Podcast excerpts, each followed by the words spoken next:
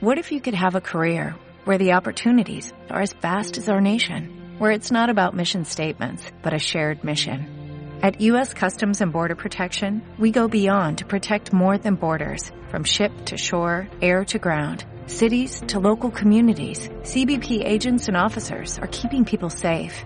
Join U.S. Customs and Border Protection and go beyond for something far greater than yourself. Learn more at cbp.gov/careers.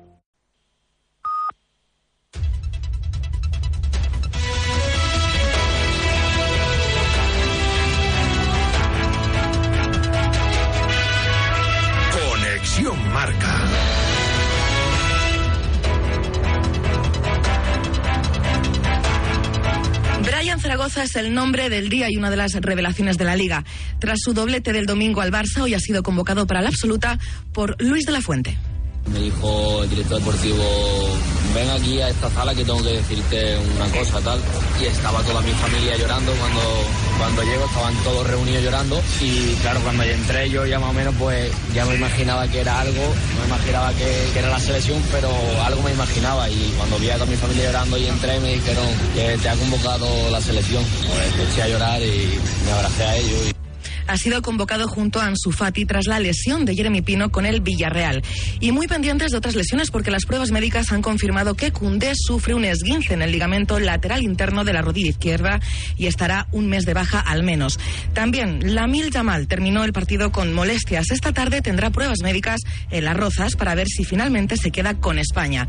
Lamil, que por cierto marcó el gol más joven en la historia de la liga, dejando un partido igualado a 2-2 con un gol anulado a Joao Félix. Así lo vieron Xavi Hernández y Paco López. Pero interfiere a quién, ¿no? Si el balón va, va allí igual, no interfiere a nadie, no molesta a nadie. Tanto igual que el anulado lo, lo, puede dar, ¿no? Y al final nos ha salido otra vez cruz, una pena. Lo del gol anulado creo que está bien anulado. Ferrano, aunque no tenga la pelota, interviene en la jugada porque hace que Vallejo y, y André no lleguen a la, a la pelota. El Barcelona sería superado por el Atlético de Madrid si estos ganan al Sevilla en el partido aplazado. Cuarta victoria consecutiva, 2 a 1 ante la Real Sociedad. Marcó Samuel Lino, empató Oyarzábal y en el minuto 89 el equipo de Simeone se imponía al de Imanol con un gol de penalti de Grisman. Un gol precedido de otro no señalado por el colegiado tras golpear la pelota en el brazo de Morata en un cabezazo de Brais Méndez. Sin nombrarlo, Oyarzábal señalaba un culpable, Miguel Ángel Gil, consejero delegado del Atlético, y al comunicado que publicó acusando al Real Madrid de manipular la liga. El jugador está en el suelo, de espaldas, tumbado, sin mirar al balón. No es una mano aquí arriba, es una mano al costado cuando está tumbado. Bueno, creo que vivimos hoy en día en un fútbol en el que se sacan comunicados extradeportivos muchas veces por parte de los clubes que no ayudamos a los árbitros, al fútbol y luego pasan cosas así, ¿no? Creo que los árbitros también están sometidos a mucha presión. No queremos pensar mal muchas veces, pero te da rabia que la misma jugada en esta área pues se generan dudas, te dice que no y lo otro lo tiene muy claro. En Sevilla, Mendilibar ha sido destituido como entrenador tras el empate ante el Rayo. El equipo está a solo dos puntos del descenso y ya suenan Javi Gracia, Iraola o Marcelino como sustitutos. Quien sí tiene nuevo técnico es el Almería. Gaizka Garitano asume los mandos del club. Más cosas. Kiptum bate récord con sus dos horas 35 segundos. El atleta rebaja en más de medio minuto la anterior plusmarca lograda por Kipchoge el año pasado en Berlín. Y en tenis, Carlos Alcaraz sigue adelante en el Master 1000 de Shanghái. El murciano avanzó este lunes a octavos de final tras superar al británico Dan Evans por 7-6, 6-4 en un duelo de casi dos horas y media bastante sufrido. Alcaraz demostró con creces su superioridad ante un rival al que había derrotado en sus, eh, posteriores en enfrentamientos previos. Se enfrentará el miércoles al búlgaro Dimitrov y se sitúa a 500 puntos del número uno de Djokovic en la Red 2023. Los pilotos de Fórmula 1 vivieron una auténtica pesadilla en el Gran Premio de Qatar. El calor extremo provocó incluso que Fernando Alonso llegara a pedir a sus mecánicos que le echaran agua porque su asiento estaba ardiendo. La verdad es que fue una carrera dura físicamente, hemos sumado buenos puntos, pero, pero bueno, eh, carrera dura. ¿De las más de la historia, de las que has vivido? Sí, de las que más. También sufrieron los pilotos Logan Sargent, Esteban Ocon y el canadiense Stroll, desorientados y deshidratados tras someterse a una sensación térmica de más de 40 grados y una humedad superior al 70%. Es todo. Síguenos en radiomarca.com, en nuestras redes sociales y en nuestras aplicaciones móviles. Has escuchado la última hora de la actualidad deportiva. Conexión Marca.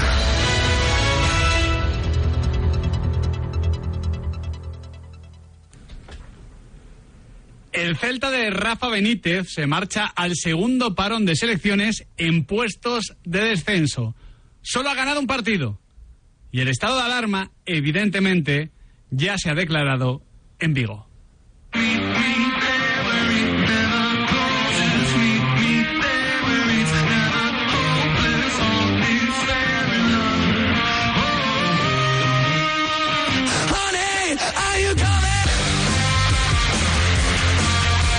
Imagino que no soy el único sentado en este estudio, Juanma Gonzalo, que siente un poquito el día de la marmota con el Real Cruz Celta de Vigo. No lo eres y yo reconozco que estoy muy preocupado con este Celta. Es que creo que le faltan muchísimas cosas para poder darle la vuelta a esta situación.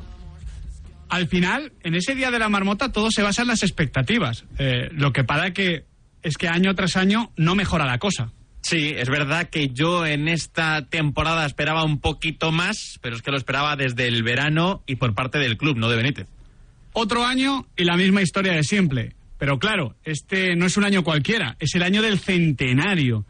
Y la cosa no pinta demasiado ilusionante tras este inicio, sobre todo porque en el mercado de fichajes ya la cosa se empezó a torcer. Comenzó bien con lo de Jonathan Bamba, pero al final la salida de Gabri Veiga yo creo que llegó demasiado tarde no se pudieron reforzar todas las posiciones, sobre todo en el centro del campo. Conocemos el caso de Ndidi. Y al final la plantilla del Celta es que se ha ido debilitando con el paso de los años. Entonces, claro, ahora vamos a centrar también el análisis en la pizarra de, de Rafa Benítez, ¿no? Pero da la sensación de que pasan muchos entrenadores y los problemas siguen siendo recurrentes. Por tanto, igual hay que dejar de mirar al banquillo. Claro, yo creo que hay que mirar más hacia la dirección del club, hacia la dirección deportiva, que creo que este verano no ha hecho los deberes, o al menos como se podía esperar en una temporada tan ilusionante e importante como es la 23-24 para el Real Club Celta de Vigo. Y atrás, que ahora lo vamos a analizar, está dejando muchas dudas en la portería tampoco está contando con ninguna garantía e incorporó en el último momento a un Vicente Hueta que ya sabemos cómo llegó. Es que al final, eh, bueno, se ha ido Javi Galán, que al final era una de las certezas que tenía el Real Cruz del Vigo, aunque su año, su año anterior, el año pasado, no fue tan bueno como, como el primero. Se fue Gabri Veiga, que al final es quien salvó al Celta. Es quien se vistió de Yago Aspas Juncal la temporada pasada, más que incluso el genio de, de Moaña. Ya han llegado buenos futbolistas, pero el punto es que en el año del centenario y con Luis Campos y con Rafa Benítez, que debía suponer un acicate en este sentido, la plantilla del Celta, como mínimo, no es mejor que la del año pasado. Luego podemos discutir si está parecida, si es peor, tal, pero mejor o mucho mejor, si lo queremos, no lo es no es un salto eh, que esperamos el año de centenario. Y no, no es el salto que esperamos después de convencer a Rafa Benítez, con todo lo que cuesta. Hablamos ya con él en la pizarra de Quintana y, nos puso todos los condicionantes que él pide para entrar en un proyecto y él lo tiene que ver muy claro. Le vendieron un proyecto que luego no se terminó de formar en septiembre. Al final, y sin querer quitar responsabilidad a Rafa Benítez, con todos los respetos, Rafa Benítez no llega a Vigo para estar peleando por la permanencia no es ese entrenador. Hay otros con menos carrera, con menos trayectoria, con menos caché, que oye, es el Celta, es un equipazo, un club histórico, y tú aceptas ese reto, esa misión. No, yo creo que Rafa Benítez llega a Vigo para tratar de acercarse a Europa y como poco para darse muchos homenajes en Balaídos en el año del centenario. A tiempo está a tiempo está. Pero es verdad que la cosa no pinta bien. Ante el Getafe ya vimos en todo caso cambios en la pizarra de, Rafa Benítez. Se había impuesto ese esquema de tres centrales a partir, a partir del partido en el Real de Arena. Funcionó muy bien ese cambio, al menos a nivel futbolístico, y se mantuvo. Pero ya ayer ante el Getafe. Rafa Benítez apostó por el 4-4-2, además con el regreso de Carles Pérez, que le dota de un sentido extra al hecho de jugar con un defensa menos y con un atacante más pero los problemas del Celta volvieron a ser parecidos. Debilidad en transición. Yo lo he agrupado en tres temas generales muy concretos y muy potentes, pero si tenéis alguno más, lo ampliáis. Debilidad en transición, como digo, que es algo casi histórico en el Celta, como la falta de contundencia en área propia. Starfelt había comenzado muy bien, pero se ha caído en los últimos partidos. Unai Núñez, flojito. Mm. Eidu, que fue el mejor año pasado, no viene contando para Rafa Benítez. Y una sorprendente falta de pegada en área contraria no está marcando goles el Celta con facilidad. Ayer David Soria se vuelve a vestir de MVP del partido, en parte porque al Celta le está faltando pegada. a pesar de las buenas actuaciones que viene dejando Jorgen Strand Larsen arriba Sí. como delantero, que se está quedando cerquita de más goles de los que lleva, porque lleva tres tantos en este arranque de Liga 23-24, pero creo que por muchos goles que vaya a marcar el Celta, que no los está marcando, va a tener que curar de alguna u otra forma la sangría defensiva que tiene Sí. atrás, porque cada balón que cae al área es un marrón Sí. para los centrales y el portero. Si ¿eh? jerarquizamos, chicos, los problemas del Celta, los primeros que tiene que atajar, porque además son los de entrenador, y más de un entrenador como Rafa Claro. Benítez, es el tema de jugar más juntitos, de mejorar la transición defensiva y sobre todo de ser más contundentes en área propia. De hecho, hombre, Rafa Benítez no es el típico entrenador que ha funcionado bien en Vigo. Es, es diferente, ¿no? En Vigo se puso de moda el fútbol de salón, ¿no? Y un fútbol preciosista desde tiempos de Víctor Fernández, ¿no? Eh, Rafa Benítez podía eh, mantener una inercia vertical y directa, sobre todo al contragolpe, pero mejorando la parte de atrás. Esto es lo primero que tiene que atajar. Claro, al final tú cuando apuestas por Rafa Benítez dices, oye, igual no tengo las mejores defensas de la liga, pero con un técnico que les potencie un poquito más Justo. pueden crecer. Eh, el caso es que no estamos viendo eso. La defensa de 5, salvo el día de la noeta, eh, la sensación es que es más una imposición, porque cada vez que cae un balón al área hay inseguridad, que en una decisión propia del entrenador. Es decir, eh, como no tengo la calidad individual, Hmm. voy a tener que eh, defender un poquito más por acumulación y eso ya eh, estira un poquito la manta y le quita hueco a la manta por los pies, ¿no? Por la delantera. Exactamente, al final, con 5, con 4, los problemas atrás son recurrentes, como el propio Rafa Benítez comentaba el otro día, tras empatar ante el Getafe. Desde la pretemporada hablábamos de línea de cuatro, eh, hemos cuestionado la línea de cinco. ¿Tú crees que estos goles hubiesen entrado con línea de cinco? Y entonces es la manta corta. Ya está. Tenemos que empezar a hacer los análisis con cierta objetividad y no solo con, con pasión. Y cuando seamos capaces de tener esa claridad, pues entonces eh, estaremos en, en lo que es nuestra realidad. Y a partir de nuestra realidad podemos crecer. Ha utilizado tu misma metáfora, la de la manta corte, ¿no lo sabías? No lo sabía, no he sacado yo el corte. Este corte ha sido cosa de, de Adrián Blanco. Al final, yo estoy de acuerdo con él. O sea, no es cuestión de, de, la línea de 5 o la línea de 4 encajar estos goles y esta debilidad estructural que, que lleva teniendo el Celta desde que subiera, desde que regresaba a Primera División con Paco Herrera. Yo diría que el año en el que fue más sólido fue en el primero con el Toto Berizzo, pero a partir de ahí, antes y después, es un equipo que atrás suele ser un poco bicoca en centros laterales y demás. Pero claro, con Rafa Benítez se debía mejorar. Al final, el planteamiento que yo hago es, vale, si con esquema de, de cuatro defensas o con esquema de tres centrales y dos carrileros la cosa no mejora, tengo que centrarme en alejarme de la portería. Tengo que centrarme en tener más presencia en campo contrario. Tengo que centrarme en mejorar la eficacia goleadora. Igual es darle un poquito la vuelta a lo que hemos comentado al principio. Pero quizás sea esa la siguiente solución. O Rafa Benítez mejora la solidez defensiva a nivel colectivo, porque individual va a ser complicado, o va a tener que buscar ganar partidos de otra manera. Sí, si atrás no se está haciendo fuerte, igual tiene que alejarse de su propia portería Claro. para que el rival también ataque desde más lejos de la guardameta, de la portería que la está defendiendo Iván Villar. Dicho esto, con un nivel de confianza tan bajo que tienen los centrales, me cuesta pensar que este Celta esté ahora mismo para presionar lejos de su portero y que no vaya a seguir cometiendo errores. ¿eh? Es que el tema de la confianza es importante porque yo creo que es justo decir que a pesar de todo esto, y ojo, que ahora profundizamos en el tema de, de la pegada ofensiva y del nombre propio, que es Yago Aspas, em, hay que decir que hay muchos partidos que el Celta merece más puntos. O sea, yo creo que ante el Fútbol Club Barcelona el esquema funciona a la perfección, el plan funciona a la perfección y el Celta tiene que sumar tres puntos ante el Barça, ante el Mallorca, se queda a unos centímetros de que eh, se dé válido el gol de Jonathan Bamba y terminas encajando como unos minutos después ante Murici. Ante el Real Madrid, yo creo que también mereces más. Ante la Real Sociedad, empatas en el último minuto prácticamente, gol de Mingueza, si no me, si no me equivoco, eh, en un partido en el que habías llegado cinco o seis veces. Es decir, eh, has ganado un partido, que curiosamente no es uno de los que mejor has jugado, el de Almería, que fue un poco lotería, 1x2, pero has perdido 3-4 en los que debías haber sacado más. ¿Qué sucede?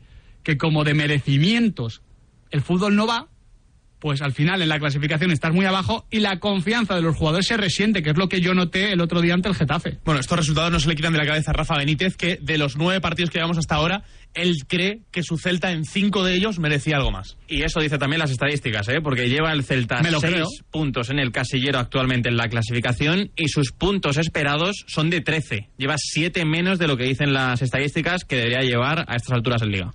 Seguramente el Celta podría tener, mira, vamos a, vamos a ir a 10. que no es demasiado. Es sumar dos más ante, ante el Barça, es que creo que fue el mejor partido del Celta, y sumar dos empatitos más ante Real Madrid y Mallorca, ¿vale? Por poner eh, dos ejemplos extra. Con cuatro puntitos más, la cosa estaría mejor. ¿Por qué no los ha ganado? Porque arriba, como decimos, no está marcando goles. Yago Aspas no ha marcado todavía. Yo no quiero poner responsabilidad en Yago Aspas. Es uno de los jugadores que más admiro, que más me gustan y que más me han hecho vibrar. Pero la realidad es que el Celta le sigue pidiendo cosas a Yago Aspas que Yago Aspas a estas alturas de la película quizás no puede dar. El año pasado acabó con la espalda reventada. Reventada. Y no pudo salvar al club. Al club lo salva Gabri Veiga. Digamos que antes Yago Aspas era alfa y omega de la salvación del Celta. El año pasado Yago pudo ser alfa y la omega fue Gabri Veiga. ¿Qué sucede?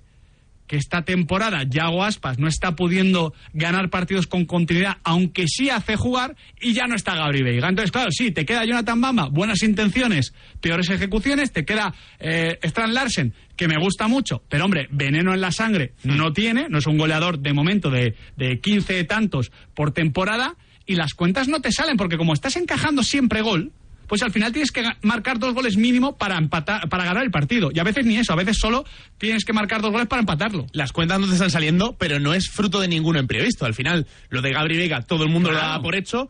Y desde que empezó la pretemporada, uno de los eslóganes de Rafa Benítez es, oye, de Yago Aspas no queremos cantidad, queremos calidad. Le vamos a dar minutos de calidad, pero claro, es que hemos llegado a un punto en el que el Celta no se puede permitir prescindir de Yago Aspas. Pero yo creo que, y de hecho te señalo, públicamente, Nahuel Miranda, se infravaloró la importancia de Gabri Veiga. Pues Gabri Veiga tuvo un momento valle, que acaba en el último partido, cuando el Celta gana al Barça, eh, con dos goles de Gabri Veiga. Uno, oye, es un centro afortunado, pero va dentro. Em, y eh, tú me decías, Nahuel, bueno, pero es que sí, son goles, es una racha, pero la contribución al juego tampoco es escandalosa. Es verdad pero marcaba los goles. Es que ahora no los marca nadie. Desde segunda línea, Luca de la Torre le pone mucha voluntad, pero a veces poco acierto. Fran Beltrán no puede llegar ahí. Sotelo comenzó de titular, pero ya ha caído. Eh, Doctor no está aportando nada. Ostras, el hueco que ha dejado Gabri Veiga, a mí me parecía evidentísimo, pero no sé si algunos lo infravalorasteis. Puede ser, pero mi respuesta es... Eh, Perdona porque esta, esta, esta eh, exposición no estaba en escaleta, ¿eh? No, no te preocupes, no te preocupes. Mi, mi, respuesta es, ¿quién ha venido por Gabriel Vega? ¿Quién es el futbolista que ha fichado el Celta para poder rellenar ese hueco que te deja un futbolista tan importante? Yo no pongo en duda que sea importante. Yo lo que te digo ¿Te es... digo quién ha llegado por Gabriel Vega? A ver. Ah... Ese no. Gracias. Nadie. No, no, como, como, me le ibas a decir tú, digo, a ver, igual se anima. Nadie, nadie. No, nadie. no, no, ha venido nadie. Entonces, eh, al final es muy complicado. Pues sí, ha llegado Jonathan Bamba, que es el único futbolista que te da algún tipo de salto de calidad arriba, pero que está muy lejos de, de, ser un delantero con esas cifras. Y esa sensación que tenemos del Celta, este análisis que tú hacías, también tiene su impacto en los datos. Cero goles de Yago Aspas, como destacabas en lo que va de liga, con unos expected goals de tres y medio. Casi tres goles, más de tres goles. Falló hasta un penalti. Debería de llevar el bueno de Yago Aspas, que no por casualidad coincide con la diferencia negativa que tiene de goles esperados el Celta con los goles que lleva anotados. Lleva 10 a favor y casi 15 debería llevar según los goles esperados. Insisto, eh, que la gente no lo entienda mal, porque a veces eh, estos eh, programas, estos eh, formatos, estos eh, vídeos o audios se consumen de forma muy rápida y no ponemos atención a lo que decimos. Si hablamos de Yago Aspas es porque Yago Aspas ha salvado al club muchas veces. Mm. Si Yago Aspas no consigue salvar al Celta en el año de su centenario, no será ni remotamente responsabilidad de Yago Aspas. Será responsabilidad de quien ha vuelto a hacer una planificación o de quien la ha hecho situando a Yago Aspas de nuevo en el centro y pidiendo que vuelva a ser un héroe que a estas alturas de la película no puede ser 38 jornadas. Con 36 años. Claro, es que ese es el punto. Es que Yago Aspas el año pasado, si lo recordáis bien, puso el grito en el cielo, o al menos levantó la voz para decir, oye, es que temporada tras temporada lo estamos diciendo, falta calidad. Hmm. Yago Aspas dijo literalmente, que esto es hasta cierto punto bastante grave, porque, hombre, eres el capitán y dices que a tu equipo le falta calidad, pero es que es la realidad. Y se fue el futbolista con más calidad diferencial, que es Gabri Vega. Entonces, bueno, eh, yo confío en Rafa Benítez para que le dé un poquito la vuelta.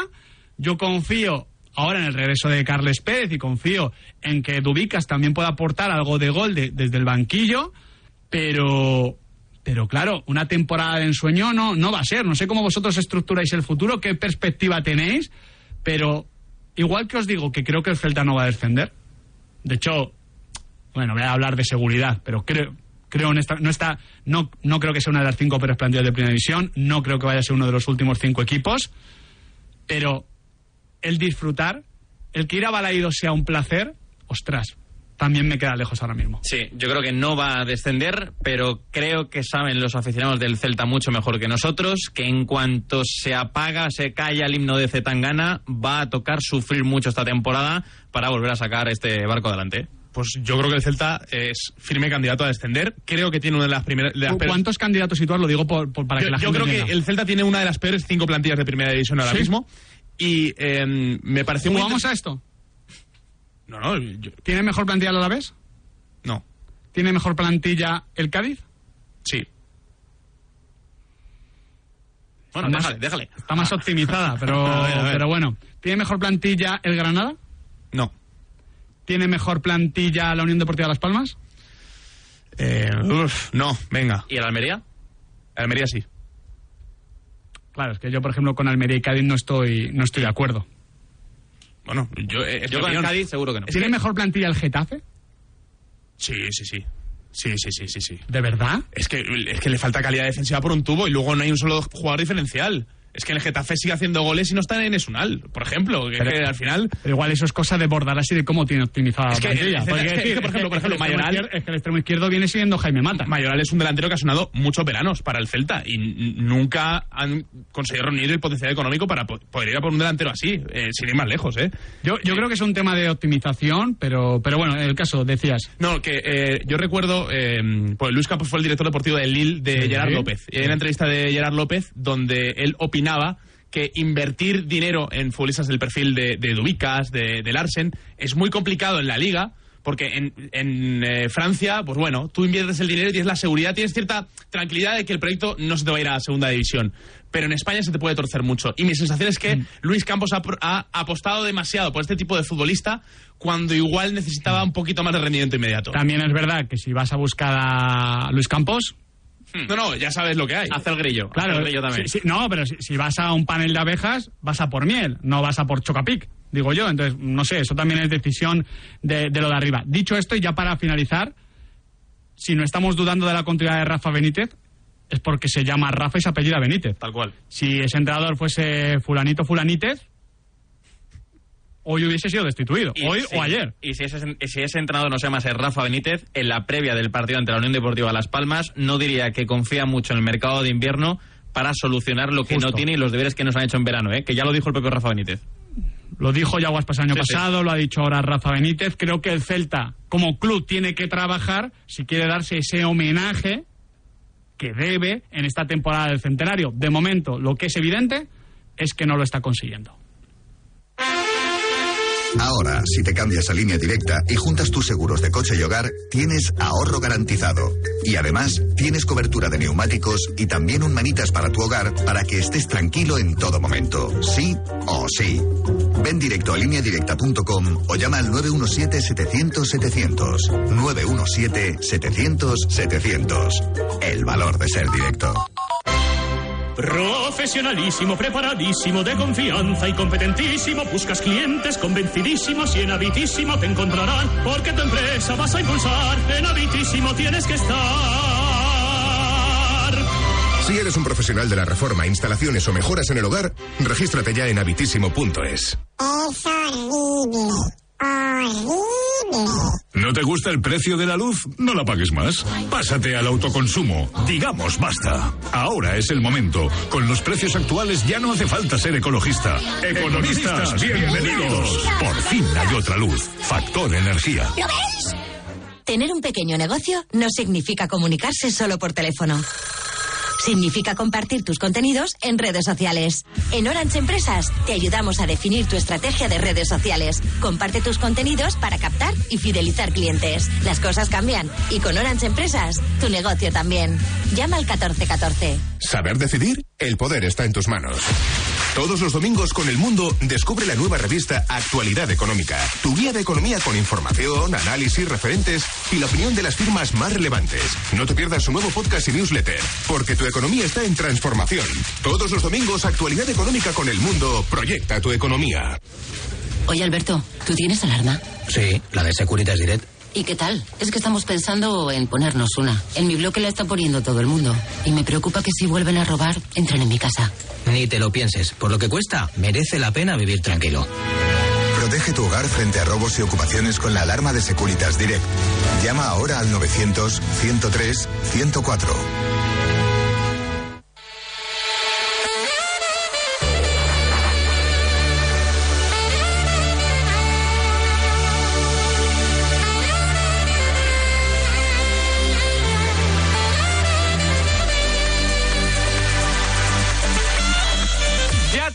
Tenemos campeón de la Fórmula 1 en 2023.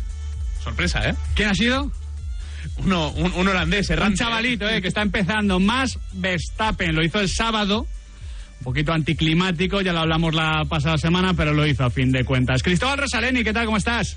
¿Qué tal? Buenas tardes. Oye, eh, hay que hablar más que de, de la victoria de Max en el Gran Premio y de la victoria de Max en el, en el Mundial. Hay que hablar de, de Max como tricampeón de la Fórmula 1 y ya pensando en futuro, ¿no? Porque mi sensación desde fuera, Cristóbal, es que no todos los títulos valen igual. Es verdad que este año, por ejemplo, ha sido mucho más dominante que hace, eh, bueno, evidentemente que hace dos, pero Max creo que compite por ser el mejor piloto de la historia, que en el futuro ya se empieza a plantear con perspectiva esa pregunta porque no solo es la superioridad, no solo es el coche, no solo son los tres títulos, sino son unas manos y una mentalidad prodigiosas.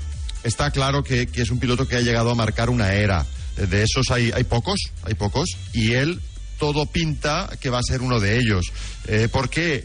No solo por los números, los números son apabullantes, sí. El te- tener los mismos títulos que Lauda, que Senna, que Piquet, que Brabham, etcétera. Eh, sí, eso es la bomba. Pero sobre todo es cómo lo consigue. Da la sensación de que todo es fácil para él. Y hay que recordar otra cosa. Hay otro Red Bull en pista. Eh, a veces nos olvidamos, pero hay otro Red Bull en pista y no y no está ganando. Nos olvidamos por suerte para Checo, porque Exacto, si tuviésemos que analizar la temporada de Checo, Ahora le viene bien que nos olvidemos, ¿no? Pero lo, lo que está claro es que Max tiene ese algo. Todo el mundo con el que ha competido reconoce ese algo. Lo reconoce ahora que tiene tres títulos y lo reconocían cuando debutó en la Fórmula 1, ¿no? Y es algo, he hablado bastante sobre, sobre ello con, con Carlos Sainz, por ejemplo, que fue el primer compañero de Justo. equipo de Max Es Verstappen que en Fórmula 1. Te lo digo, Cristóbal, porque claro, por ejemplo, eh, todavía, todavía, que yo creo que le termina igualando, incluso superando, eh, Vettel tiene cuatro títulos, uno más que, que Verstappen. En una clasificación histórica, igual ya se le puede poner a Max por delante. Hombre, va- vamos a ver. Aparte de que es, es muy difícil eso de, de construir rankings a, a lo largo de. ¿no? Eh, combinando épocas. Me imagino que en otros deportes es muy difícil y en este, donde la, la- la máquina tiene una, una influencia tan importante, pues eh, yo creo que es todavía más difícil. Pero lo que está claro es que no hay nadie hoy en día a quien preguntes eh, que que sepa un poco de este deporte y te diga, no, es que Vettel es mejor porque tiene un título más. No, eso ya no ocurre, ¿no? Eh, de hecho, hay que analizar también cómo, cómo Vettel consiguió los títulos, eh, eh, cuánto, cuánto peleaba, cuánto- cómo peleaba cuando tenía la ocasión de hacerlo, eh, cómo remontaba Vettel y cómo remonta Verstappen cuando le toca, que le ha tocado hacerlo más de una ocasión. Eh, es otra, es otro nivel, es otro nivel. Y, él, y es, lo he dicho, no sé si en este programa lo he dicho alguna vez, pero en la Fórmula 1 se da una cosa muy, muy curiosa. Eh, cuando estás en, la- en ese momento que se suben al camión y que dan una vuelta al circuito y les hacen entrevistas a los pilotos, cuando suben y cuando bajan, se cruzan entre ellos, ¿no? Y en un momento dado, pues eh, hay un lugar estrecho y tiene que pasar uno delante. Y ahí es donde ves con su eh, propio lenguaje gestual cuánto se respeta a un piloto. Y hay algunos pilotos que, que- crean una burbuja a su alrededor y Verstappen es uno de ellos. Otro lo tenemos todavía más cerca y se llama Fernando Alonso. Eh, es una lástima, eh, Cristóbal, que, que toda esta leyenda de Verstappen haya quedado deslucida. Primero por ganar el sábado y luego por cómo ha sido el, el Gran Premio, eh, con lo exigente que fue lo físico para los pilotos, yo creo, de manera muy errónea, y por todo el jaleo con el tema de los neumáticos. Bueno, el, el jaleo no fue con los neumáticos, los neumáticos fueron las primeras víctimas. El, el jaleo, el jaleo fue con los pianos, que había un informe de Pirelli de hace dos años, dos años que, que recibió la FIA, diciendo, con estos pianos los neumáticos se van a cortar. Y no ha habido ningún cambio, pero, pero ninguno. Ninguno para este año. Entonces, eso es lo que no puede ser, ¿no? Estamos con los límites de pista, con los pianos que para motos, los pianos tipo Misano que se le llama, que para motos son geniales, pero para la Fórmula 1 no funcionan.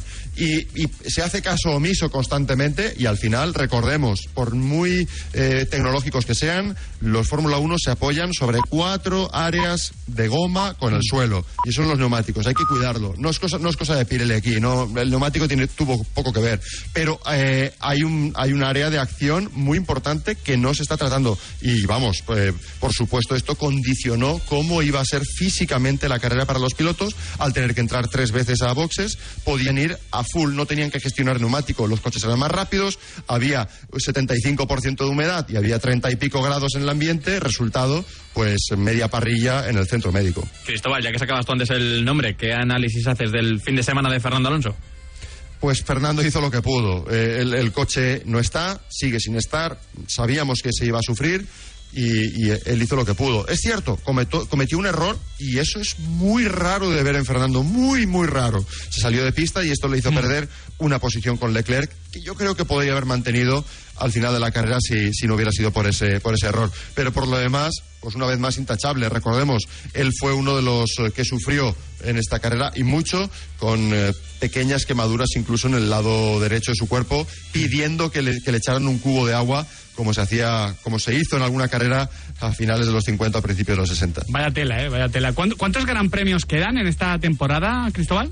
Pues quedan todavía cinco. Quedan cinco, vale. Fijando objetivos para, para los españoles, eh, entiendo yo que para, para Fernando, además de esa tercera plaza en la clasificación individual, está el intentar mantener a Aston Martin por delante de McLaren, cosa que va a tener que hacer él solo.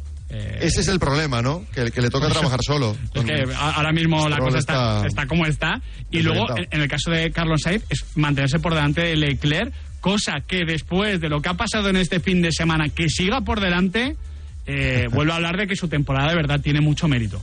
Sí, a ver, si, si, si pudiera participar en los grandes premios, pues sería, sería más fácil mantenerse por delante de Leclerc, ¿no? Aquí, a ver, bromas aparte, tuvo un problema en el, en el depósito de combustible, ni siquiera pudo empezar. Eh, pues eso es un eso es un palo muy importante cuando hay tantísima igualdad entre Sainz y Leclerc ahora mismo. Perderse una carrera por, por un fallo que no se sabe muy bien de dónde viene, pues eh, bueno. Lo que, lo que sí vemos es un Carlos súper, súper cauteloso en sus declaraciones, que está haciendo más equipo que nunca. La renovación está cerca y ahora es momento. Y él está por delante del campeonato y es momento de demostrar su señorío. Eso sí, eh, lo, va, lo va a tener difícil. ¿eh? Es, es que realmente, recordemos, en el sprint fue por delante, estuvo por delante de Leclerc en clasificación y luego en el propio sprint, pero en la clasificación de la carrera había estado por delante de Leclerc, ¿no? O sea que, que hay una igualdad tremenda y es uno de los de los de las peleas más bonitas que veremos de aquí a final de temporada. ¿Crees que queda por delante Sainz? Sí, sí, yo creo que sí. ¿Crees que queda por delante Alonso de Hamilton? Yo creo que no. Y, Yo creo que no. y Aston Martin de McLaren.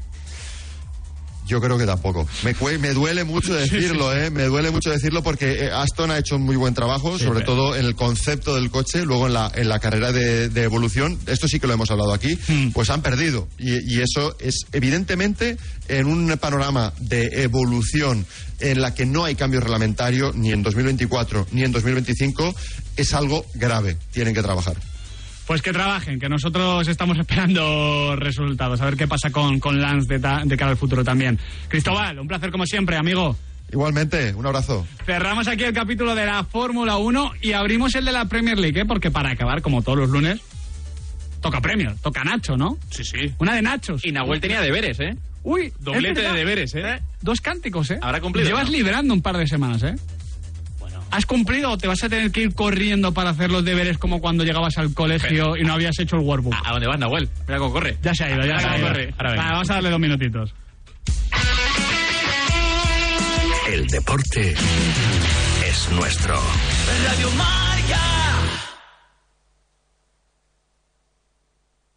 Mi marido y yo hicimos al mismo tiempo tu plan 1, 2, 3. Comimos lo mismo, pero él perdió 8 kilos y yo solo 5. Ahora necesito volver a deshincharme y bajar yo otros 4 kilos. Sí, los hombres pierden más deprisa y nosotras bajamos más de volumen en barriguita porque es drenante. Te deshinchas y en tres semanas seguro que perderás de 4 a 7 kilos. No son batidos, es apto para todos y con registro sanitario. La primera semana, sobres de piña. Eliminamos retenciones, toxinas y 2 kilos menos. La segunda semana, sobres de naranja. La barriguita y el estreñimiento, otros 2 kilos menos. Y la tercera semana, las cápsulas que queman y captan la grasa. Ya bajas de 4 a 7 kilos. 6,50, 51, 52, 53. Es económico y envío gratuito. Repito el teléfono: 6,50, 51, 52, 53. Y hoy gran oferta con tu plan 1, 2, 3. Los tres T's: Detox más drena más lipo y el gel adelgazante con rolones para muslos, barriga y caderas son gratis con el plan 1, 2, 3. Llama 650 51 52 53 y de 4 a 7 kilos en 3 semanas. Repito, 650 51 52 53. Marca. Todo sobre el mundo de la caza y la pesca los sábados de 6 a 7 de la mañana en Radio Marca con Leonardo de la Fuente Prieto. ¿Recechamos?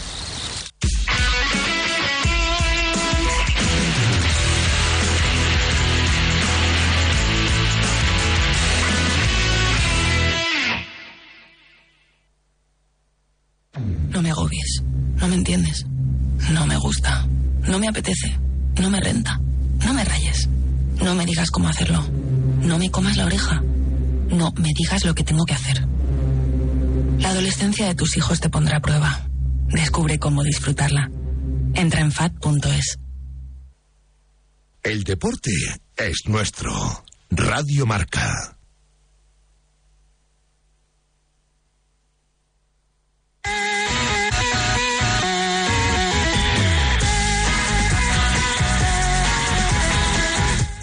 Mundo Premier con Nacho González. Vamos allá con Mundo Premier cuando son las 6 y 36 minutos de la tarde. Ya ha regresado Nahuel Miranda, creo que ya habrá hecho los deberes. ¿Tú crees? Espero Uy, yo, uy, qué espe- carita tiene. espero yo. Al otro lado, como siempre, desde la media inglesa, desde Dazón, tenemos a nuestro queridísimo Nacho González. ¿Qué tal, Nacho? ¿Cómo estás? ¿Qué tal, chicos? Encantado una jornada más de estar con vosotros. Hoy tenemos muchas cosas de, de las que hablar. Tenemos dos cánticos para cerrar y tengo una nueva pregunta para abrir la sección de la Premier, Nacho. Toma ya. Ostras, la del año pasado, verás. Sí. Va a ganar el Tottenham la Premier League. Oye, es el líder, Nacho, no te rías. Ese concepto de nueva, claro. Hombre, es nueva. Hombre, no es nueva porque es la misma Rotundamente- No, Eh, he, he dicho el Tottenham. Ah, ay, ay, ay. Ahí los deberes. El cazador cazado. Hay cambio. Rotundamente no, pero, pero para las- la salud de la Premier League no habría mejor cosa que un Tottenham ganando la Premier. Pero no. Como mínimo compitiéndola, eso ya sería una, Yo, por si una acaso, muy buena noticia. este minuto aquí en el Sí, sí, sí, apunte, apunte. 9 de octubre. Oye, oye, Nacho, mira, eh, te, te vamos a utilizar para apuntar otra cosa. Eh, eh, hoy hemos empezado el programa hablando de, de- de las cifras de Jude Bellingham. Bueno, hemos empezado el programa hablando de Brian Zaragoza, que espero que no sepas quién es, ¿vale? Eh, ni tú, ni nadie, Lo sé, eh, lo sé. ni nadie conozco. inglés, ¿vale? Ni nadie anglosajón. Hombre, espero que no, porque toda la pinta de que al Crystal Palace se le encapricha y luego no juega un minuto. Así Mi- que que se quede donde está. Mis narices. Iba a decir otra cosa menos fina, pero mis narices. Se queda en Granada como poco. Em, hemos empezado hablando de, de Jude Bellingham. Eh, lo primero, eh, no sé si te he preguntado ya, ¿qué se está diciendo en Inglaterra de Jude Bellingham? Porque, hombre, si nosotros tuviésemos a un futbolista español haciendo lo de Jude Bellingham, vamos a decir, en el Bayern o en el City, que le tenemos a Rodri, pero no es exactamente lo mismo, estaríamos, estaríamos flipadísimos. Alucinando, sí, sí. Imagínate a Felipe del Campo.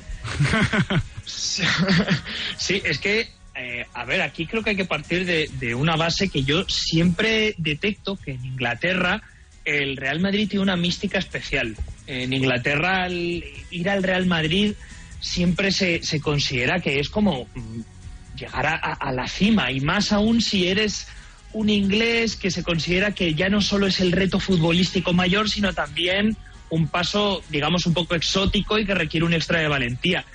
Claro, con los antecedentes que hay de que los ingleses no suelen salir mucho de, de la isla, es lo que yo detecto en cuanto al discurso de Bellingham es que el país entero ya empieza a plantearse si es el mejor jugador inglés. El otro día se lo preguntaron a Gareth Southgate en rueda de prensa y dijo que por qué no iba a tener esos argumentos. Yo creo que ahora mismo la cosa está entre él y Harry Kane, pero Claro. para que veáis un poco que ya en Inglaterra lo que se debate es si es el mejor jugador nacional. Estamos eh, pronosticando cuántos goles va a marcar esta temporada. Hace tres semanas dijimos unas cifras, las hemos tenido que ampliar hasta el punto de que Adrián Blanco dijo 15 y hoy ha dicho 30. La he doblado. La ha doblado. Eh, eh, en tres semanas serán 60, ¿vale? Sí, claro. El objetivo es el récord de Chitalu, ya lo hemos dicho aquí bien a las claras, eh, Nacho. Eh, ¿Cuántos goles dices que marca en la temporada? Ojo, con el Real Madrid, ¿eh? No metemos Inglaterra, pero metemos todas las competiciones con el Real Madrid.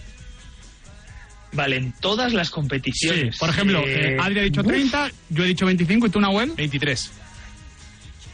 Venga, pues para movernos en, en cifras en las que todos vamos a estar muy pegaditos, yo voy a decir 27. Venga.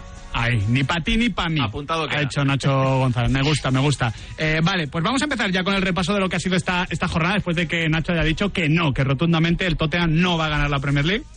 Felicidades, Spurs. Eh, empe- empezamos eh, fuerte, ¿eh? porque el equipazo de la jornada para ti es el Everton. Sí, a ver, es el Everton porque no os voy a engañar, no ha sido la jornada más espectacular de la Premier League. Aquí no estamos para mentir a nadie.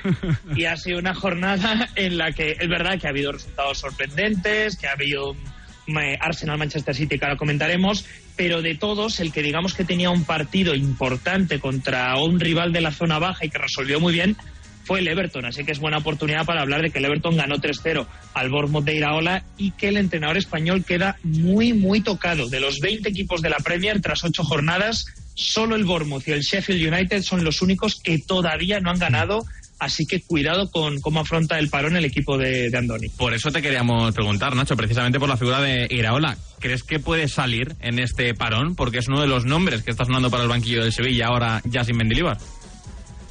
Yo creo que tan inmediato como ya, eh, no, pero sí que es cierto que el partido contra el Everton yo me lo tomaba un poco como, vale, se acepta que ha tenido un calendario complicado, en este inicio ha jugado contra Brentford, Chelsea, Brighton, Arsenal, Tottenham, Liverpool, en fin, no ha sido nada fácil. Pero el Everton sí que se podía ver como el primer partido en el que ya sacaron un resultado De tu liga. Y eso que Goodison aprieta mucho. Ahora, creo que desde la directiva del Bournemouth se verá ahora los dos siguientes partidos como Wolves y Barley como directamente bolas de partido. Estos sí que sí los tienes que ganar. Los dos además en el Vitality Stadium, así que juegas en casa. Y ahí es donde hay que tener en cuenta que a ver si después del parón por fin puede contar con Alex Scott, que es uno de sus grandes fichajes para la medular y que le lleva esperando desde el principio de curso y está lesionado. Tyler Adams también está lesionado. Lloyd Kelly, que es su mejor probablemente central, el que más encaja con él, también estuvo lesionado la última jornada. En fin, no es por excusar en las lesiones, pero después del parón, si sobrevive a ese parón Andoni Iraola, que yo creo que sí, ahí sí que ya va a tener un partido a vida o muerte probablemente. Antes de empezar la temporada, charlamos aquí en la pizarra de Quintana con Andoni Iraola de la magnitud del reto, que cambiar un equipo de Gary O'Neill por uno de Andoni Iraola era muy complicado y de momento Miguel le está costando bastante. Mira, me encantaría para el Sevilla, pero ojalá le vaya muy bien en el Bournemouth y ojalá pueda continuar esa historia. Será bueno para Andoni y será bueno para, para el fútbol español. Eh, jugadorazo, como, como vamos fuertes, hemos empezado con el Everton, seguimos con Scott McTominay, que realmente, a, a mí es un futbolista, Nacho, ya lo sabes tú bien, que me gusta mucho, que creo que está un poquito infravalorado. Me parece un jugador que brillaría especialmente siendo un jugador de rol en un equipo que funcionase. Como el equipo no funciona, pues ese rol se difumina y quizás no puede brillar tanto. Pero ha marcado dos goles, ya a España nos trituró en su día en, en Escocia. Veremos qué sucede en el partido aquí en, en España, pero, pero a mí es un jugador que siempre me ha gustado. Sí, no, no somos muchos en ese barco, Quintana, no te voy a Lo engañar. sé, lo sé, lo sé. sabes que yo, sí, sabes que yo estoy contigo. Es verdad que es un jugador que técnicamente no es ningún prodigio y en este fútbol que ahora se pide virtudes técnicas a los centrocampistas. Sí. James Maddison no es. un poco. Pero estoy de acuerdo contigo que en un equipo en el que le pida ser un jugador que más que organice, conduzca, gane metros, que también sea un futbolista que, bueno, saque músculo y sostenga el centro del campo, bien acompañado, sin ser ese líder que, podríamos Mira, pensar pa- para que te hagas una idea. Nacho, a mí no me parece peor futbolista que León Goretzka. No me lo parece. No Vale. me lo, no me lo yo parece, te, verdad. yo te voy a decir otro, otro elogio a Scott McTominay. Creo que Scott McTominay con ser Alex Ferguson sería titular. Justo. Haciendo la de Darren Fletcher. un poco de ejemplo. Bueno, pues nada, Es se nos ha así, caído así, Goresca, pero ¿eh, creo- chicos? No, no, no, pero, pero que me, pa- eh, Goretzka me parece, eh, me parece ese jugador de rol que brilló sobre todo en el Bayern de Flick en un contexto muy determinado. El contexto se ha caído un poquito y Goretzka se ha caído mucho más. Yo creo que mm, McTominay es un, un jugador de, de, de ese, de, ese, de esa estirpe y de esa dimensión. Bueno, yo me voy a quedar con el dato que me gusta de McTominay para eh, eludir esta comparación con Goretzka, eh, que es que solo Romelu Lukaku ha marcado más goles en el camino a la Eurocopa que Scott McTominay. Datos. Increíble. Datos, ¿Cuántos ahí lleva está. Goretzka? Bueno, por supuesto, para situar a todo el mundo. Gracias, Adrián Blanco. Qué bien, qué Le bien doy- está, le doy qué la mano a Adrián Blanco. está, Muy bien. Para situar a todo el mundo, hemos elegido a Scott McTominay porque el Manchester United gana 2-1 al Brentford, remontando con goles de McTominay en el 93 y en el 97, después de que el escocés entrase en el terreno de juego en el 87. Así que, bueno, time. absolutamente salvador de lo que iba a ser otra debacle más del Manchester United que todavía está por descubrir cuándo va a tocar fondo. Oye, ya, ya que he dicho Fergie Time, has hablado de dos goles en el descuento y del Manchester United. ¿Estás viendo el documental de Beckham en Netflix?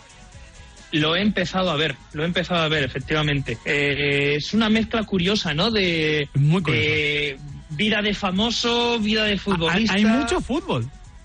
Me, Sí, ha sorprendido. ha, sido, verdad que- ha sido la crítica de mi mujer. buscaba Hombre, buscaba no para un futbolista, ¿no? No, bueno, pero. Demasiado fútbol. Pero para ser un documental de David Beckham, joder, por ejemplo, eh, repasan cuando está aquí en el Real Madrid y la liga de Capello, famosa que él va, eh, va apartado y tal, joder, la repasan bastante. Y en el United hablan mucho de su relación con Neville, de sus cambios de posición, de no solo, por ejemplo, con Inglaterra se quedan en la famosa expulsión o en el famoso gol a Grecia, sino que hay un análisis más amplio. ¿Lo, lo recomendáis entonces? Sí, a mí me... Yo es que a esa parte no he llegado, ¿eh? A la, a la del Real Madrid. ¿Tú, tú te has quedado con la escena con Victoria Beckham? Bueno, bueno, magistral. Y además esa que se ha hecho muy viral está coche. al inicio Sí, sí. Del, del documental. Es- es Así una- que esa, pero bueno, es si a la gente le interesa, Sí. que sepa que está Roy, está Roy King. Claro, está ejemplo, Roy King, y Cantona. Algo, algo de juego hay. Sí, sí, bueno, a, a ver, la escena tampoco es un gran spoiler, pero seguro que ya la han visto, pero si no, así que lo Pues- vean. pues toma spoiler. Toma spoiler. Eh, claro, eh, empiezan a preguntarle a Victoria Beckham. Bueno, empieza a decir ella que ella, bueno, viene de una familia World Class Hero. Sí, ¿no? Los dos, que las dos familias Working de class. ambos que, que han sido currantes, working class, claro, cuando el otro escucha working Claro, class... Beckham, se- no, Beckham se asoma como, como, como, una, como, como un viejete, ¿eh? Sí. Diciendo, Victoria, no Beckham, no, o sea, no Beckham, no, no mientas. Eh, no, no, no mientas, di la verdad. Ella empieza, es una respuesta complicada. Sí. Sí, sí. El periodista le pregunta a Victoria Beckham, bueno, ¿en qué coche te lleva tu padre? No responde. ¿En qué coche? Bueno, es que había varios. Esto ya, ¿eh? Esto ya empieza a ser un camino. Clase obrera. Y cuando le hacen la última pregunta y responde en un Rolls Royce, Sí, sí. Esa es muy buena escena, ¿eh? joder, Hombre. o los Rolls era el Royce, coche para ir al colegio. claro, o los Rolls Royce en Londres eran como los 600 aquí en España, o, o algo Bueno, no me encaja. Eso no es del todo así, se puede explicar. Claro, sí, sí. Eso, ese, ese Rolls Royce no lo tienen ni los obreros del gol, ¿eh? Que decimos nosotros. Bueno, bueno, eh, bastante recomendable lo de, lo de Beckham. Pasamos al partidazo de, de la jornada. Aquí sí que esperábamos mucho. No sé si fue finalmente para tanto, porque el Arsenal y el City se medían, ganó el Arsenal 1-0. ¿Fue bueno el partido? ¿Fue bueno pero no bonito? ¿Bonito pero no bueno? No fue espectacular, no nos vamos a engañar. Eh, es que a estas alturas Arsenal y Manchester City son dos equipos que se respetan mucho y eso para mí es un gran elogio para Mikel Arteta. A mí que en cuestión de tan poco tiempo Arteta haya conseguido que su, entre comillas, maestro, como le llama la Premier League, ese enfrentamiento entre alumno y maestro, le tenga tanto respeto, habla de que Arteta es un entrenador colosal. Pero a diferencia de los Manchester City-Liverpool, que creo que son dos estilos entre comillas contrapuestos, no, no contrarios, pero, pero bueno, diferentes, sí que ahí cada uno sale a cara de perro. Y en cambio en un Arsenal Manchester City creo que son dos equipos que se miran un poco al espejo, que se ven uno reflejado en el otro y que saben cuáles son los pros y los contras de, de, de cada uno y por eso intentan que sean partidos como el del otro día, donde pasen pocas cosas en contra, donde haya pocos sustos. Y eso definió bastante el partido hasta que lo desatascó Martinelli con un gol que rebota en la cara de Nathan Ake, pero que bueno, que habla bien del partido del Arsenal. Especialmente brillaron para mí Declan Rice, colosal un día más, y sus dos centrales, Gabriel y Saliba, probablemente los dos centrales que mejor han lidiado con Erling Haaland durante 90 minutos. Esta mañana leía un artículo en The Athletic donde se llevaban las manos a la cabeza por los datos que arroja el partido del Manchester City. Cuatro disparos, solo uno a puerta. Su registro más bajo en la Premier desde el año 2010. Y Haaland, cero goles esperados en el encuentro. No chutó a puerta, tampoco fuera. Cero goles esperados, así que se llevaban las manos a la cabeza con ello. Tú hablabas muy bien de Declan Rice. Eh, Nacho, el que no estuvo fue Rodrigo Hernández. Y vaya que se notó. Bueno, es que directamente con Rodrigo ya podemos dar la cifra definitiva. Tres partidos de sanción por aquella roja directa contra el Nottingham Forest, tres derrotas del Manchester City, eliminados de la Copa de la Liga por el Newcastle United y derrotas contra Wolverhampton y ahora contra el Arsenal. Así que es evidente, ya lo dijo Guardiola, que es un jugador indispensable y que no tiene sustituto, porque jugaron Kovacic, Rico Luis y Bernardo Silva, porque realmente Bernardo Silva era quien bajaba a recibir de los centrales y nadie sustituye esa capacidad que tiene Rodrigo para encerrar al equipo rival en su, en su propio campo. Y Calvin Phillips no cuenta para Guardiola, no tiene esa confianza. Gundogan ya no está en el equipo porque nos lo podemos plantear también en la base de la jugada. Así que Rodrigo ya después de esto sabe que sin él el equipo es la mitad de lo que puede ser. Es curioso porque yo he leído el análisis contrario de los datos. Es decir, oye, eh, es cierto que quedan 12 a 4 a favor del Arsenal en, tiros totales, eh, pero que, por ejemplo, eh, el City supera al Arsenal en expected goals. Que el gol de Martinelli tiene un 0,03 eh, de posibilidades de entrar. Lo que pasa es que el rebote al final le acaba favoreciendo. Así que, bueno, hay incluso con los datos Hombre. se pelean el Arsenal y el City. Es que tú puedes coger un, un mismo dato, un mismo partido y coger los datos, que por eso tienen mucho de trampa y utilizarlos en tu favor para, para darle fuerza a tus argumentos. No, no debe ser el, el, el punto, pero por eso tenemos a Nacho para que nos cuente las historias de, de los partidos. También tenemos a Nahuel Miranda para que nos traiga cánticos. Eh, hoy tenía que traer dos. Eh, ¿Tenemos dos? Tenemos dos. ¿Son dos buenos cánticos? No. Hay una de cal y una de arena. Un momento, Vamos, un momento. dos Un, eh, cántico malo, cántico malo más cántico malo, la suma no hace un cántico No, bueno. no, no, he dicho que uno, uno malo y uno bueno. Vale, pero ¿sabes cuál ya es la buena entre cal y arena? Sí, Pero ya te lo expliqué. Ah, ah, sí, me lo has explicado, pero no, me sigo sin acordar. Eh, Eh, luego, luego lo. Tienes un 50%. A ver, juega, ¿cuál es la buena? Eh, la arena es la buena. Bien. Lo, lo he recordado. Bueno, eh, el caso. Para que luego diga que no aprende nada de mí. ¿eh? El, el- el primero que vamos a escuchar es el malo. Pero viene a reflejar una nueva tendencia, claro. eh, normalmente, eh, nos, bueno, las hinchadas del fútbol global se han inspirado en eh, canciones de moda, ¿no? Para poder, un El poco otro- con, con la misma El sintonía. otro día en el Bernabéu sonó Hey Jude, por ejemplo. Bueno, y lo hemos visto con el Quédate de Quevedo en el Villamarín, por Sí, ejemplo. sí, sí. Bueno, claro, esto ha llegado ahora a las canciones que son populares en TikTok. Y a raíz de un ritmito que triunfa en TikTok, los aficionados del Sí, Arsenal... la canción de Kiko Rivera. No, ¿No? No, no, no, no va por ahí, no va por ahí. Pero le cantan los aficionados del Arsenal. del Arsenal. Bueno, ¿y qué Ah, pasa? ¿Kiko Rivera no se escuchaba en Londres? Seguro que menos que en Sevilla, por ejemplo. Pero bueno. No tengas ni la menor duda. La menor duda. Me encantaría ese tubo escape, ¿eh? Bueno, eh, esto no es Kiko Rivera, ¿vale, chicos? Eh, si queréis poner a Kiko Rivera, la semana que viene vosotros. Pero esto es eh, cómo le cantan los aficionados del Arsenal a Mikel Arteta.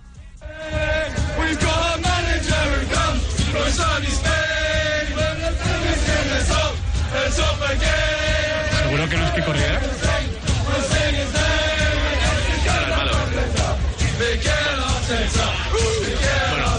parte de No Mikel sé, no sé ni cuál es la melodía de TikTok, ni... Bueno, yo estoy- eh, pero bueno, es que no, no usas TikTok. O La sea, canción es famosa. La canción es famosa. ¿Cuál no, es? No sé cómo se llama, pero suena todo el rato. Yo eh, no sé si es mi algoritmo, pero en mi ¿Es TikTok esta, suena todo el es, rato. es esta de bailar?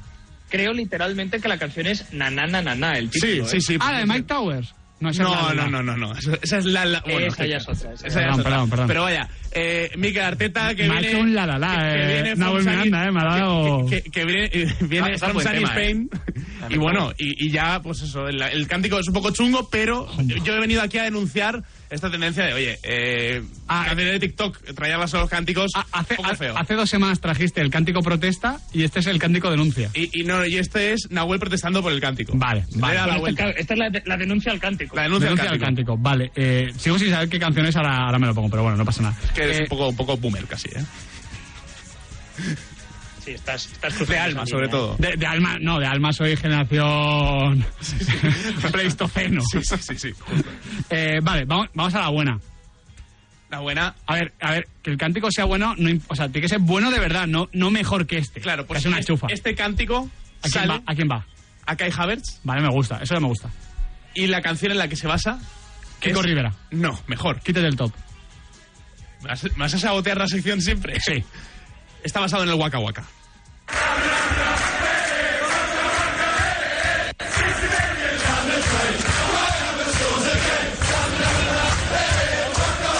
Lo bueno del cántico es que está dedicado a Kai Havertz. Dice, Samina Mina, eh, bueno, esta parte no la sabemos todos, y dice 60 million down the, the drain.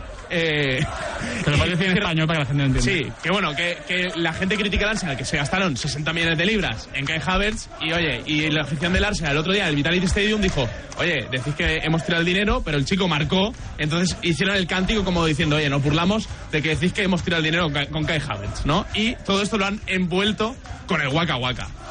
Muy bien, ¿no? Bueno, muy bien. Bueno. Yo ahora ya quiero que la del Mundial 2030 la haga Kiko Rivera, ¿no? Hombre, hombre, La del eh, 2030 está en la pole. A ver esta canción. Si esta alguien canción. puede juntar Marruecos, Portugal, Uruguay, Paraguay, Argentina y España es Kiko Rivera. O Rosalía, ¿no? No, Kiko Rivera. Eh, Nacho, eh, ¿qué nota le pones a este último cántico que nos tenemos que marchar? Yo sé que esto le va a doler a, a Nahuel, pero para mí el día de hoy entra ya en la leyenda negra de esta sección. Eh, nada a favor de la interpretación de estos cánticos modernos, le voy a poner un 2. ¡Buah! Lunes negro, 9 de octubre, un 2. Un uno por cada uno, ¿eh? Moraleja, Tienes 10 pedid- segundos. Pedidme calidad antes que cantidad, chicos. Me hacéis trabajar demasiado. Ese es el problema. Sí, justo. Haz tu trabajo. Dos. Gracias, Nacho González. Un placer, chicos, y, y ánimo a Nahuel, que, que de todo se sale. Sí, de todo se sale, salvo de TikTok. Muchísimas gracias, Nacho. Nahuel Miranda, Adrián Blanco. Nos tenemos que marchar ya, ¿eh? Que Venga. llega marcador. Pues mañana más y mejor, chicos. Un abrazo. Un 2, ¿eh? Dos. Mamma mía. Habrá que discutirlo en A privado. ver si mañana llegas al 3, porque volveremos aquí de 4 a 7, la Pizarra Quintana en Radio Marca, la radio del deporte.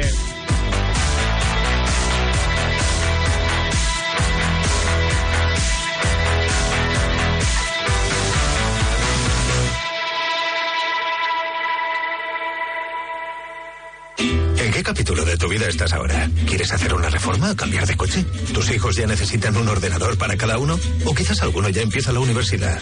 ¿Habéis encontrado el amor y buscáis un nidito? En Cofidis sabemos que dentro de una vida hay muchas vidas y por eso llevamos 30 años ayudándote a vivirlas todas. Cofidis, cuenta con nosotros. Llega el sorteo 11 del 11 de la 11. El sorteo que más da. Un momento, un momento, un momento. ¿Qué pasa? ¿Cómo que más da? ¿Qué más te da a ti? Que son 11 millones. Vamos a ver cómo te lo explico. Como son 11 millones y 11 premios de un millón lo que da, pues es el sorteo que más da. ¿Cómo que qué más da? Pues tú mismo. Pero a mí no me da igual. Son 11 millones, ya te lo digo. Bueno, ya está a la venta el sorteo 11 del 11 de la 11. Un premio de 11 millones y 11 premios de un millón. El sorteo de la 11 que más premios millonarios da. A todos los que jugáis a la 11, bien jugado. Juega responsablemente y solo si eres mayor de edad. En cofidis.es puedes solicitar financiación 100% online y sin cambiar de banco. O llámanos al 900 84 12 15. Cofidis, cuenta con nosotros. Oye, Alberto, ¿tú tienes alarma? Sí, la de Securitas Direct. ¿Y qué tal? Es que estamos pensando en ponernos una. En mi bloque la está poniendo todo el mundo. Y me preocupa que si vuelven a robar, entren en mi casa. Ni te lo pienses. Por lo que cuesta, merece la pena vivir tranquilo. Protege tu hogar frente a robos y ocupaciones con la alarma de Securitas Direct. Llama ahora al 900-103-104. El deporte es nuestro. Radio.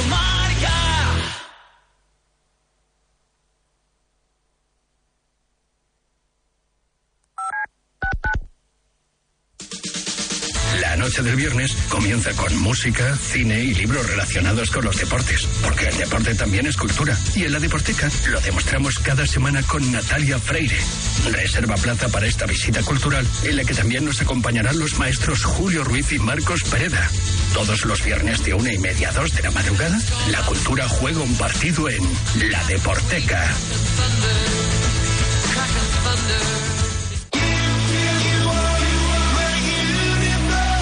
Has quedado dormido y no has escuchado la tribu de Radio Marca por la mañana? A mí me parece que un día esto es como No te preocupes, ya sabes que en la aplicación de Radio Marca tienes todos los podcasts disponibles para escucharlos cuando y como quieras. También me parece que no cuándo quieres escuchar la radio del deporte. ¿Y si digo que no? ¿Qué? ¿Y si no quiero? ¿Qué? ¿Y si no me apetece? ¿Qué? ¿Y si no voy? ¿Qué? ¿Y si no estoy? ¿Qué? ¿Y si no vuelvo? ¿Qué? ¿Y si no lo hago? ¿Qué? ¿Y si no puedo? ¿Qué? ¿Y si no? ¿Qué? ¿Qué?